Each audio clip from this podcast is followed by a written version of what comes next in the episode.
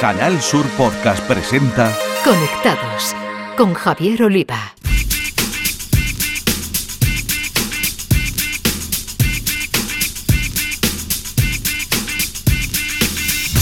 Bienvenidos, conectados. Volvemos tras las vacaciones de verano para traeros una temporada más la actualidad del mundo de las nuevas tecnologías de la información y la comunicación, nuestro epicentro Andalucía y desde aquel resto del mundo a través de la red. La pasada operación retorno del verano fue especialmente trágica para los motoristas en las carreteras andaluzas y por eso hoy os vamos a traer una solución tecnológica ideada por un andaluz y que ha trascendido nuestras fronteras por su avance en pos de la seguridad vial. Es el caso de la startup Lival, del jiennense de Linares Manu Marín, además un consumado inversor TIC. En la sección de tecnología andaluza con nombre de mujer, la directora de la revista digital Mujeres Varientes, María José Andrade, nos traerá a Brittany Group, una chica americana que ha emprendido en Andalucía, en Sevilla concretamente, usando la tecnología para la formación futbolística de mujeres. En nuestra nueva sección dedicada a la ciberseguridad, nuestro experto, el profesor cordobés y responsable de la comunidad Hackambir, Eduardo Sánchez, nos revelará los antivirus imprescindibles para nuestro teléfono móvil. En el espacio dedicado a videojuegos, los expertos andaluces del podcast Todo el Games de Canal Sur Radio, José Manuel Fernández Speed y Jesús Relinque Pella, nos traerán lo que ha llegado al mercado al final del verano y recordarán un aniversario que tiene que ver con Atari.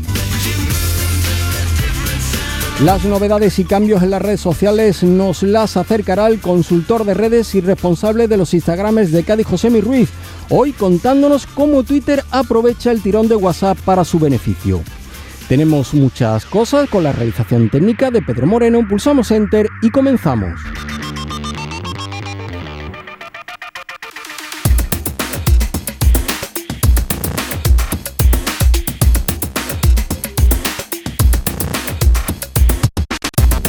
Conectados nos encanta, ya lo sabéis, traer a andaluces que aunque no estén trabajando en proyectos nacidos en nuestra tierra, se han labrado una trayectoria brillante en el sector TIC. Y ese es el caso de un jiennense de Linares, de Manu Marín, que ha pasado por compañías como Apple o Telefónica, que es inversor del unicornio español Worldbox y que es cofundador de la startup Lival. Manu, bienvenido a Conectados, ¿qué tal? Muy buenas.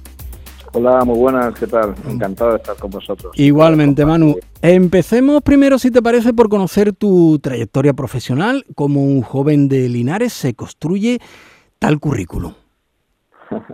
pues sí, mira, todo esto empezó porque mi, sueño siempre había sido ser arquitecto, porque me ha gustado siempre el diseño, pero la realidad fue que he sido un estudiante normalito, tirando a, a malo, ¿no? Y entonces eh, la realidad fue que cuando hice el examen de selectividad no me llegaba la nota para irme a Granada, que es lo que quería hacer en arquitectura en la primera fase. Y bueno, y, mis padres pues dijeron, mira, eh, no te obceques con esto, eh, tenemos aquí una universidad al lado de Linares, mira a ver si te gusta algo y, empieza aquí, ¿no? Con, con idea de que Luego, cuando en la segunda fase, pues posiblemente si bajaba la nota me iba para Granada. Entonces, bueno, vi lo que había en Linares y de todo lo que había, pues eh, estaba en eh, telemática, que es la ingeniería técnica de telecomunicaciones, y digo, bueno, pues voy a empezar allí. ¿Qué, es lo que me encuentro? Me encuentro una carrera muy, muy dura, muy dura y compleja, y yo pensando en que me quería ir a Granada, por lo tanto, el primer año aprobé solamente una, una asignatura, y que era dibujo técnico, y con sobresaliente. Entonces, en cierto modo, pues bueno, pues me lo tomé como que era una cosa de transición, pero la realidad es que luego en el filtro seguía siendo muy alto y, ya decidí, mira, pues esto no tiene sentido, por lo tanto voy a seguir en esta carrera, empezó, empezó a gustarme y, así fue un poco como empecé a hacer mi desarrollo desde un punto de vista universitario en, la, universidad, que, que antiguamente era conocida como Universidad de Minas, pero que empezaba una carrera nueva que era telemática y así fue como, como me labré esta, esta primera intención. Posteriormente hice la superior en Madrid, en, la Politécnica, y bueno, y a partir de ahí, pues ya del ámbito de las telecomunicaciones, pero sobre todo todo lo que era asociado a arquitectura de, de redes y mucho lo que tenía que ver con productos, siempre, siempre me ha gustado, ¿no? Entonces, bueno, pues una vez terminada la, la formación eh, puramente académica, pues entré en contacto con empresas del sector, eh, estuve trabajando para Telefónica, luego tuve una experiencia importante en empresas tecnológicas en Silicon Valley y, finalmente pues regresé, regresé en 2011 a España, pues ya con idea de, inversión en tecnología y fue cuando empecé la etapa inversora. Y una de las primeras eh, inversiones que hice pues creo que fue acertada porque ha sido Wolvos, que es la primera empresa unicornio que sale a bolsa en Estados Unidos y es el recorrido que todo, todo emprendedor sueña, ¿no? de cero a, convertirte en unicornio y cotizada en Estados Unidos. ¿Y qué fue lo determinante, eh, Manu, para que empresas como Apple o, Telefónica se fijaran en, ti? Bueno, yo, yo siempre digo que yo he sido un 7 en todo, nunca he sido un 10 en nada. Es decir, creo que la capacidad de adaptarme ¿no? a, la situación, eh, el esfuerzo, ¿no? lo que compañeros míos con un talento bestial terminaban en dos horas, a mí me costaba 13, pero nunca nunca daba mi brazo a perder y, cubría mis actividades a base de echar más horas. ¿no? Luego ya con el tiempo, como es lógico, pues desarrollas unas capacidades que, que empieza a, aumentar tu talento y por tanto necesitas tanto trabajo. Pero yo creo que la clave fue primero la actitud de no de no ponerme barreras de ir a un sitio en el que bueno pues ni siquiera al principio eh, hablaba bien el inglés porque es una gente de mi generación no es como ahora que salen en los colegios bilingües.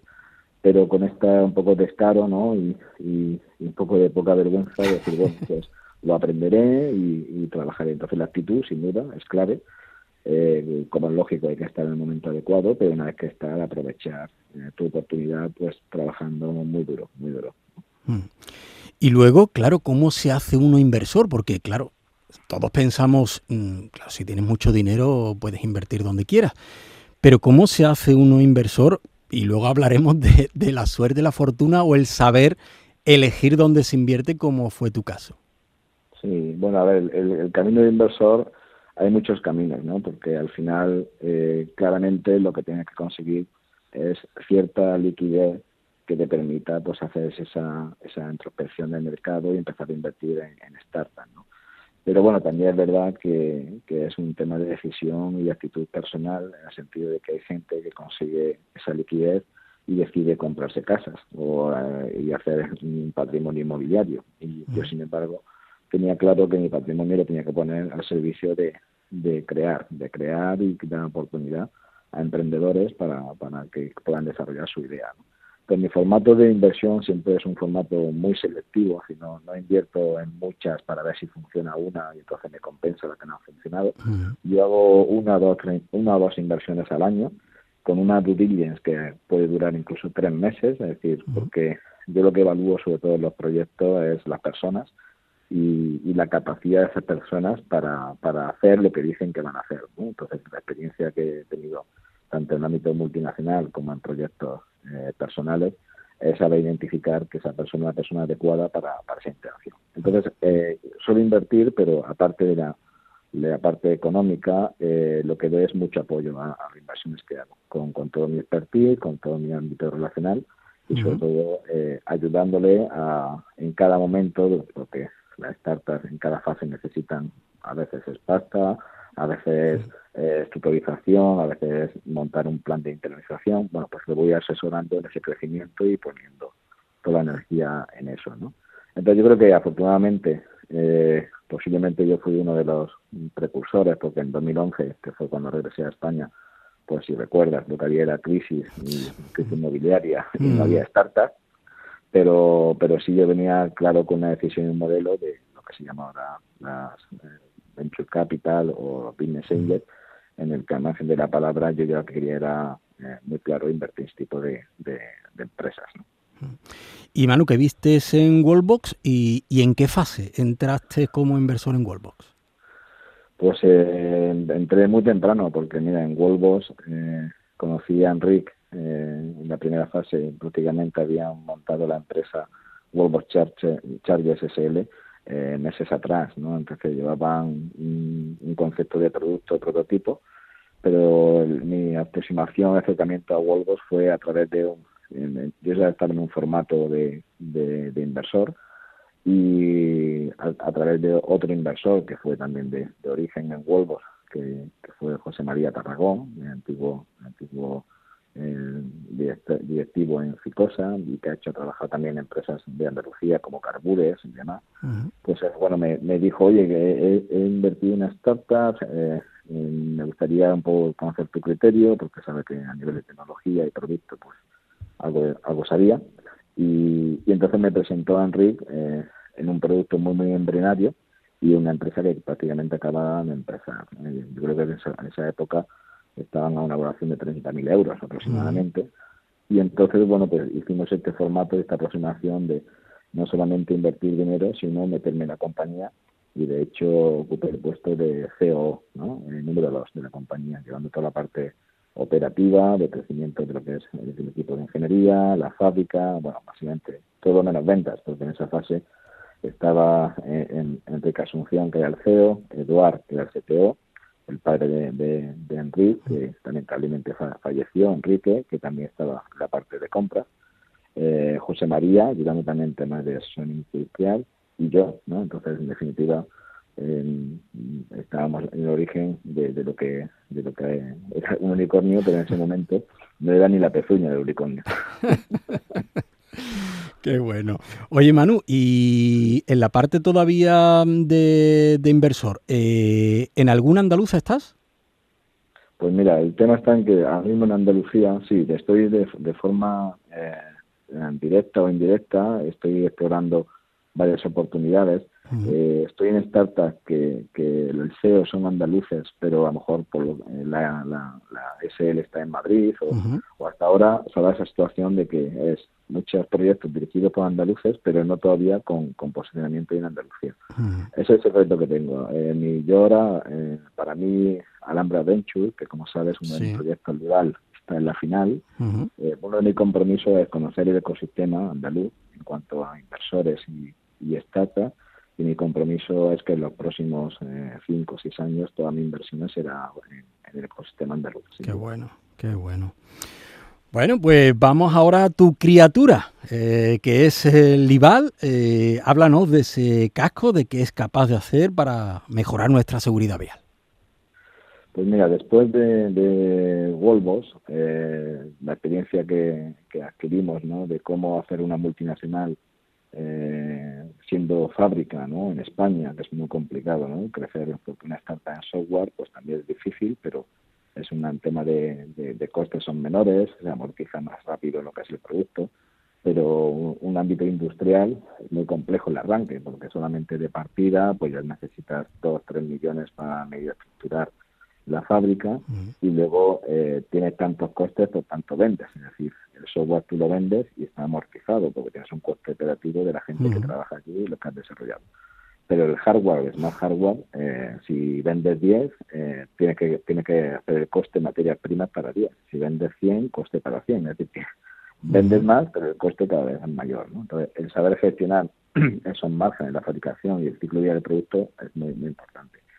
Entonces, cuando ya he cogido toda esa experiencia con Volvos ¿no? y el crecimiento a nivel mundial, pues decido en mi siguiente reto tiene que estar también en un ámbito de smart, smart hardware, pero en, algo que tenga impacto. O sea, yo ahora mismo las cosas en que me involucro ya no es desde un, desde un punto de vista eh, de la rentabilidad, hace tiempo que no pienso en la parte económica, eh, sino en la parte de impacto de la sociedad. Entonces, intento identificar cuáles son los challenges que tienen el mundo y sobre todo aquellos challenges en los que yo puedo aportar, porque el mundo puede tener muchos challenges, pero yo no tengo una expertise ahí, ¿no? El challenge de, alimentación para todo el mundo, la sobrepoblación, pero bueno, ahí en, mi ámbito no puedo aportar como eh, ámbitos cercanos a los que sí veía, ¿no? Entonces el siguiente challenge que vi es todo lo que era la gestión de la movilidad.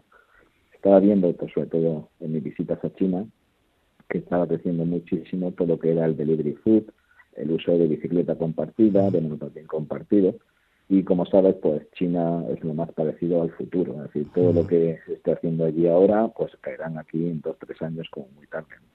Entonces entendí que, que este movimiento que estaba creciendo en China está descontrolado y se necesitaba de alguna forma aportar seguridad, porque era un movimiento bonito, desde un punto de vista de sostenibilidad y ecología dentro de las ciudades, pero ante todo debería ser seguro, ¿no? Porque al final, si no, iba a haber accidentes, iba a ser conviviente con el resto de elementos de seguridad vial, iba a estar mal visto un movimiento que a priori es un movimiento pues, con un buen fin, ¿no? Entonces, bueno, pues decidí eh, dónde podía incorporar toda esta tecnología, en qué elemento. Bueno, pues se me ocurrió que el mejor elemento era el casco, ¿no? porque el casco de por sí ya es un elemento de seguridad y mi reto personal era que un casco tradicional eh, tienes un accidente y te minimiza las lesiones por, el golpe, pero no, no te previene del accidente. Entonces eh, yo trabajé para que fuera una seguridad preventiva y que de alguna forma el casco anticipara para que se produciera el accidente. ¿Cómo? Pues incorporando lo que sea en tecnología que reforzara esta seguridad.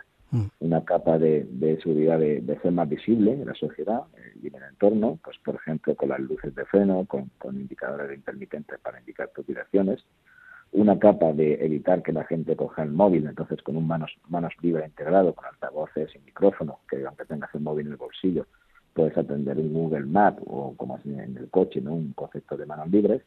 Y la tercera capa de seguridad, que era eh, la patente mundial del SOS, que es que si finalmente se produce el accidente, tener la garantía de que va a estar asistido. Entonces, manda la localización o bien a tu contacto o bien a tu empresa seguro para que te asistan en el caso de accidente.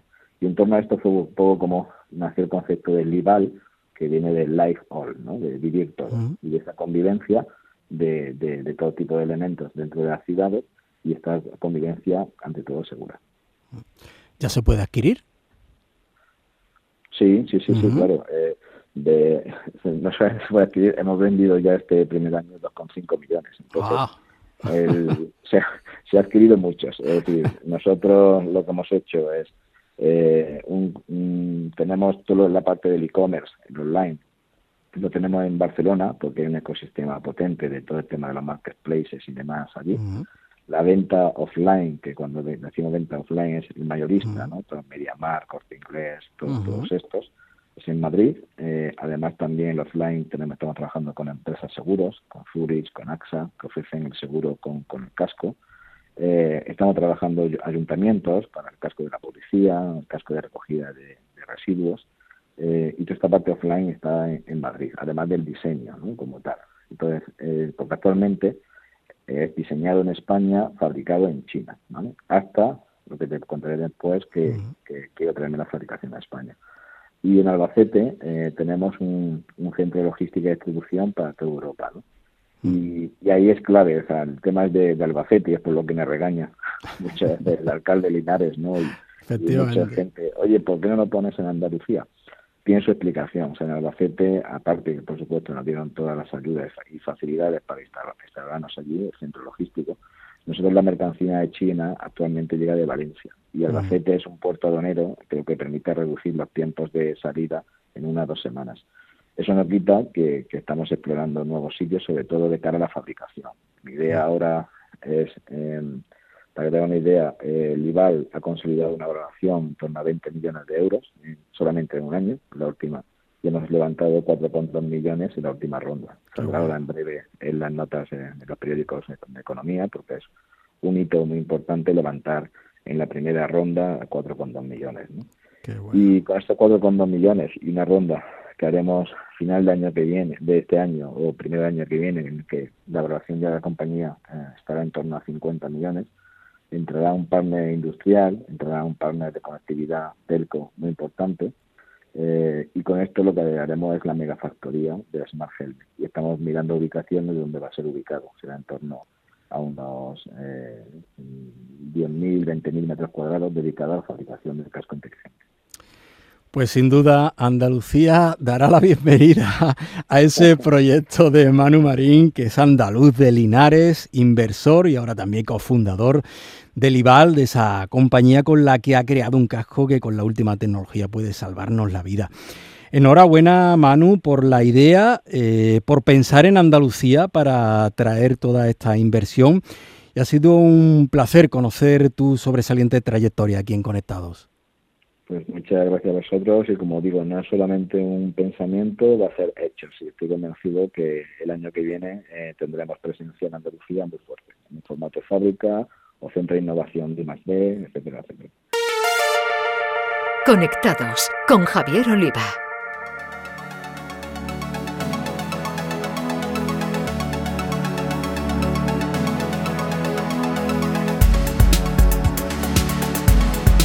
Llega la hora de hablar de la tecnología andaluza protagonizada por mujeres y quien más sabe de ello es nuestra compañera María José Andrade, directora de la revista digital Mujeres Valiente.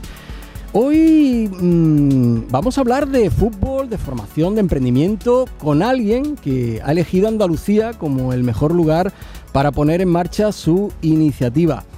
¿De quién se trata, María José? Pues mira, Javier, si te parece, nos enfundamos el traje de futbolista, cogemos el balón, porque además hay que reconocer que la mujer por fin ocupa un papel protagonista en el mundo del fútbol, que además casi que se puede medir.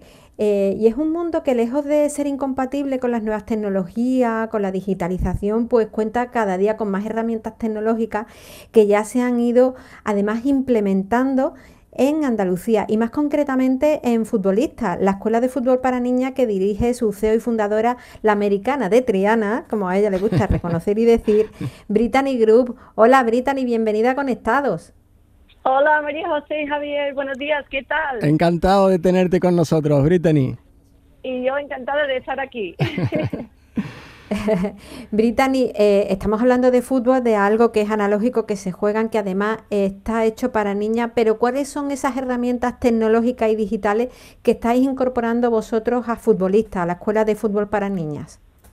Sí, sé que puede ser un poco raro hablar de una escuela de fútbol y tecnología, pero como has dicho, la tecnología, vamos, es parte de, de todo lo que hacemos. En futbolistas, Concretamente, eh, nuestra misión es trabajar en el fútbol uh, y enseñar valores de vida y inspirar a nuestras niñas a, aprender habilidades importantes, ¿no? Trabajo en equipo, comunicación, perseverancia.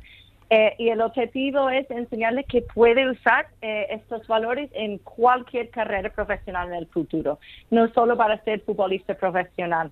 Entonces, para nosotros, tecnología eh, tiene dos partes principales uno es que tenemos eh, mentoras que son mujeres profesionales que una vez al mes vienen a charlar con nuestras niñas sobre su carrera profesional.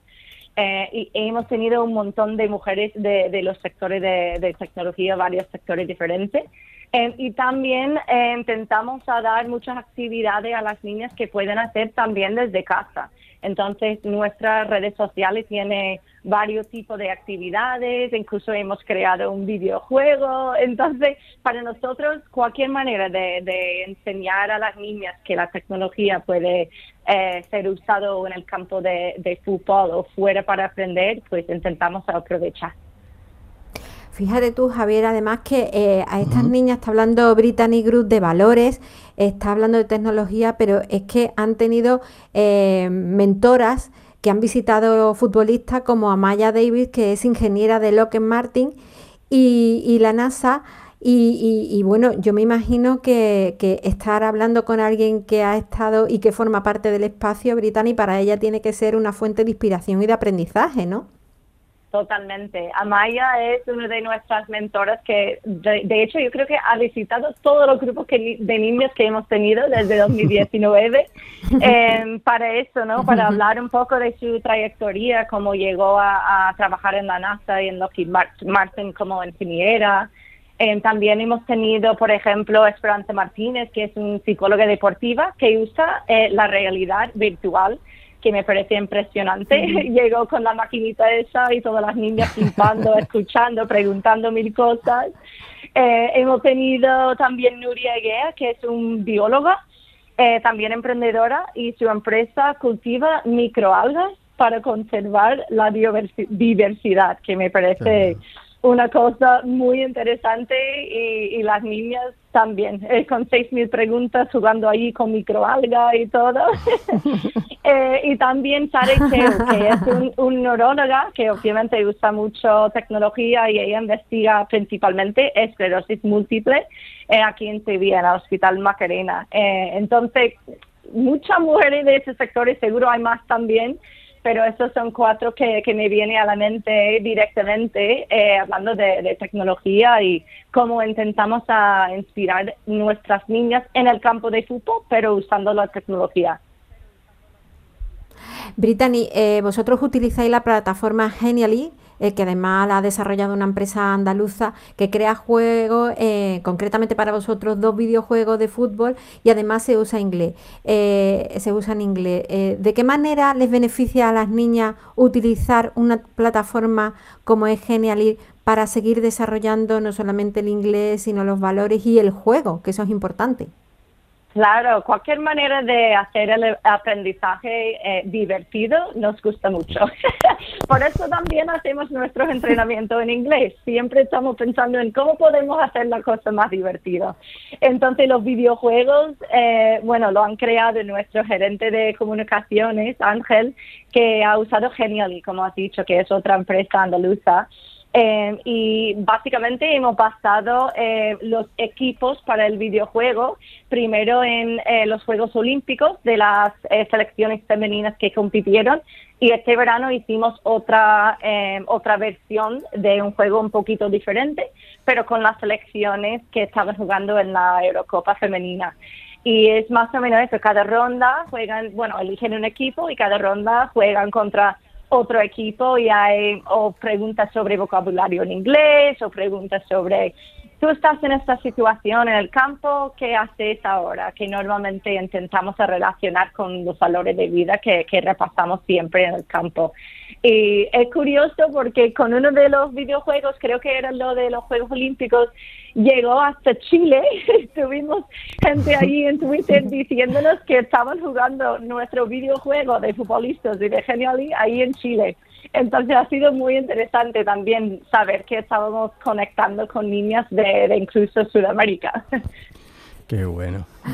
Pues, Javier, hemos jugado al fútbol, hemos sabido que se puede utilizar la tecnología que está al alcance de las más pequeñas. Hemos jugado a videojuegos. Exactamente, exactamente. Eh, y todo eso lo hemos hecho desde Andalucía, desde Sevilla, con Brittany Group y con esa propuesta tan interesante de valores, de, aprendizaje, eh, como es eh, a través del deporte. Futbolistas Brittany Group, muchísimas gracias por acompañarnos. Estás en tu casa, así que seguimos trabajando. Y por cierto, eh, Javier, que ha nombrado además otra de nuestras invitadas, Nuria Gea, de, G2G Argae, que también la tuvimos ahí En, el programa conectado.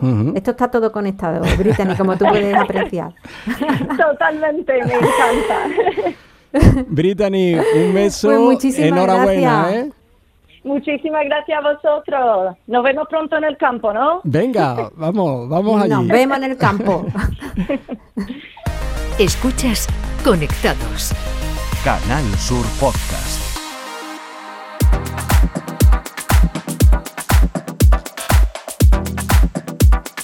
Nuestro experto andaluz en ciberseguridad, Eduardo Sánchez, profesor de informática de formación profesional y responsable de la comunidad Hackambir, nos va a aconsejar sobre cómo evitar que nos infecten nuestro teléfono móvil a través de aplicaciones. Buenas a todos los amigos de Conectado. Eh, volvemos a la carga después del periodo de vacaciones. Y bueno, eh, la mayoría de vosotros me habéis mandado mensajes durante estas vacaciones sobre qué software antivirus podéis instalarle al teléfono móvil, ya bien sea iPhone o sea Android.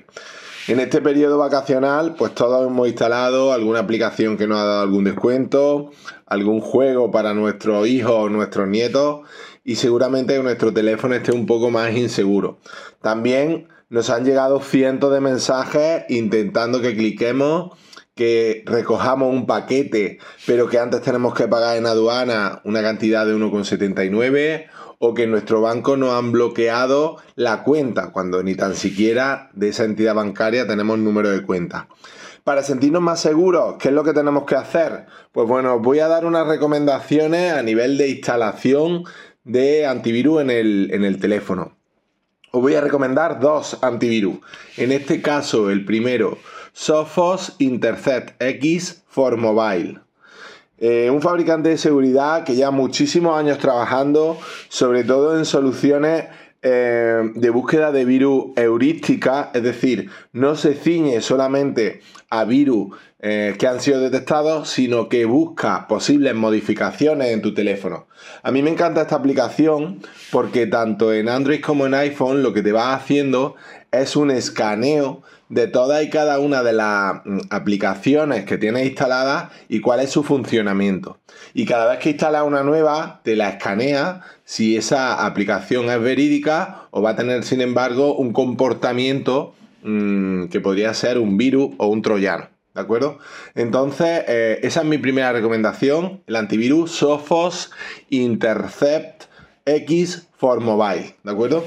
Y otra, un antivirus muy famoso que todos seguro lo hemos conocido, el McAfee. Pues tenemos la solución McAfee Mobile Security Antivirus para Android y iPhone. Esta no solamente te, mantiene alerta de cualquier aplicación, cualquier comportamiento dañino, sino que además te coge y te hace un análisis de, privacidad eh, y te permite la posibilidad de tener una VPN, una red privada virtual. ¿Vale? En ambas vais a tener eh, un filtro web. Es decir, si vosotros habéis clicado en algún tipo de mensaje y ese mensaje nos lleva a un sitio de phishing que ha sido previamente detectado, que tiene, bueno, al final tiene una serie de características que muy probablemente nos quieran robar nuestros datos, pues nos van a avisar, ¿vale? Tanto uno como otro. Entonces esas son mis, mis recomendaciones. A la vuelta de vacaciones vamos a fortificar nuestros teléfonos, vamos a hacer una revisión de seguridad que nos van a hacer cada una de las aplicaciones donde nos van a decir si nuestro terminal está correctamente o no y, así conseguiremos tener nuestro teléfono y en definitiva nuestra vida más segura y estar mucho más tranquilo. ¿Vale? Nos vemos en el siguiente episodio de Conectados y me alegro mucho de que volvamos a la carga dando consejos que nos hagan que el día a día eh, sea mucho más seguro. Como sabéis, me podéis encontrar en las redes como Eduardo Sánchez, Edu Satoe, mi nick, y la empresa All Pentesting. Un saludo amigos.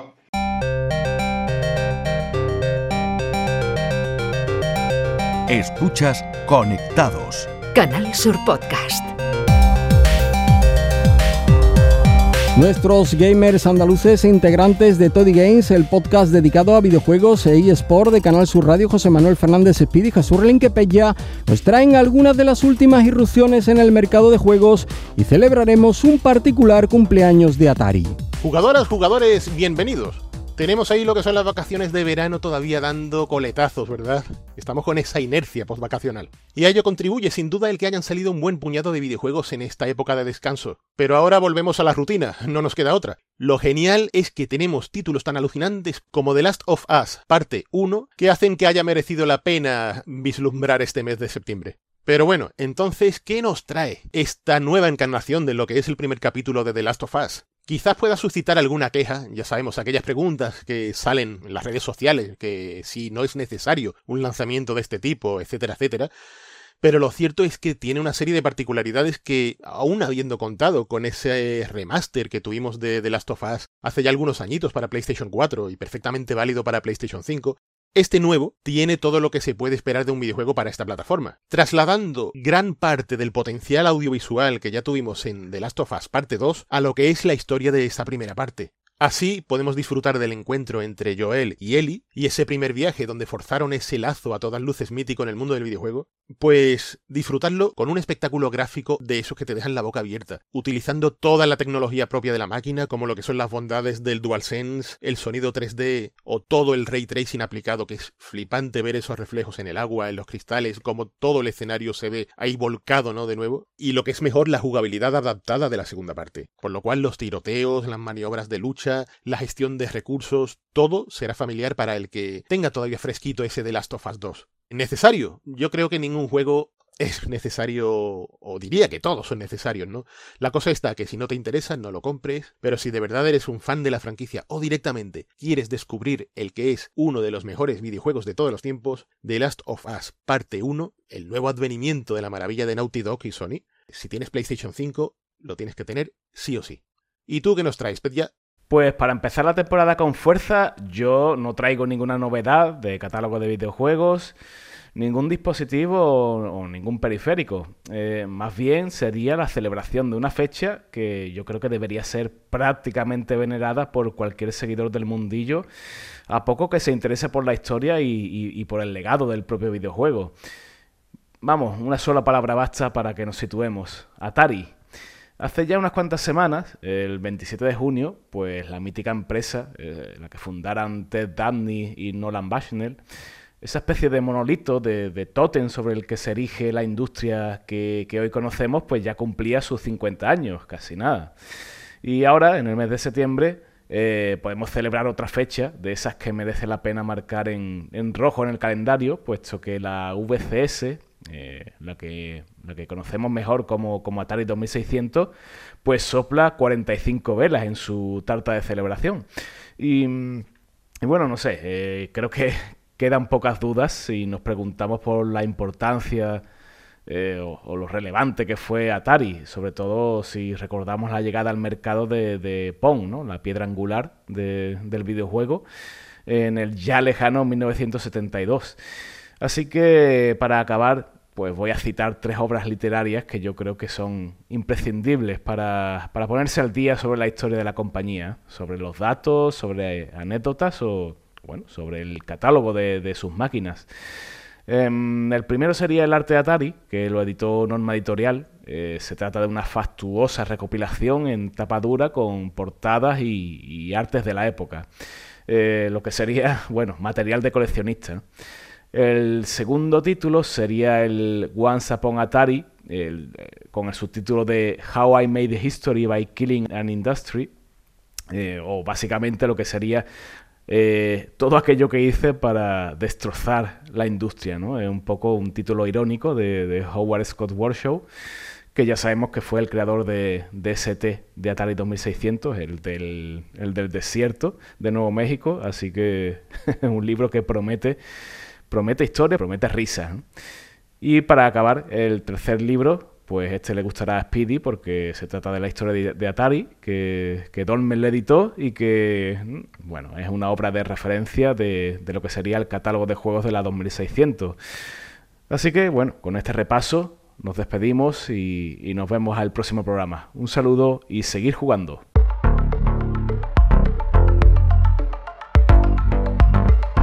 En Canal Sur Podcast, Conectados con Javier Oliva. Y ahora repasamos lo que nos deja el mundo de las redes sociales y lo hacemos con José Ruiz, Instagramer y consultor de redes que nos apunta la curiosa iniciativa de Twitter de introducir un botón para compartir directamente a través de WhatsApp, la aplicación más usada del mundo pero que recordemos pertenece a su rival Meta. En cuanto a aplicaciones de mensajería en España, WhatsApp es la elección preferida para la mayoría de los usuarios y a nivel mundial en la India es donde más usuarios tiene. Por eso nos resulta extraño que ahora en Twitter aparezca un icono de WhatsApp directamente en la aplicación y en la web de la red social. Con esta implementación, Twitter está promocionando la app de un rival, Facebook. Simplemente lo hace porque es la aplicación más usada y le conviene. La novedad es bastante simple. Se trata de un nuevo icono de WhatsApp que ahora aparece como sustituto del botón de compartir. Al fin y al cabo, si tienes WhatsApp, ¿para qué necesitas otras apps? O al menos eso parece ser la lógica de este cambio. El botón funciona exactamente igual que el botón de compartir básico, solo que nos permite enviar el tweet por WhatsApp a cualquiera de nuestros contactos. No abre un menú especial, sino que solo abre la app de WhatsApp y nos permite seleccionar a quién queremos enviarle el tweet. De momento, el botón de WhatsApp por ahora solo aparece en Twitter si visitamos desde la India. Y de Twitter pasamos a Instagram, porque hemos sabido que los Reels en Instagram ya tienen más alcance que los posts. El estudio de Metricol indica que los Reels se consolidan como el formato estrella de Instagram al conseguir un mayor alcance, 12%, o interacción que los posts. Una de las razones de este dato es la facilidad que tienen los Reels para alcanzar nuevas cuentas. Las tendencias de contenido que se generan en Instagram, los hashtags que la acompañan y los sonidos trend permiten que las cuentas crezcan más rápido y lleguen a personas que todavía no las conocen. Por su parte, las stories se hunden hasta el último lugar y son las que menor alcance consiguen para los creadores. Sin embargo, el estudio demuestra que todas las cuentas profesionales de Instagram, independientemente de su tamaño, apuestan por el contenido de stories en detrimento de los reels o los posts del feed debido a su improvisación. Bueno, pues estas han sido las novedades en redes sociales de estos días. Para dudas o comentarios podéis contactarme tanto en Twitter como en Instagram en mi cuenta arroba José Ruiz. Y que no se os olvide, disfrutad de la vida real.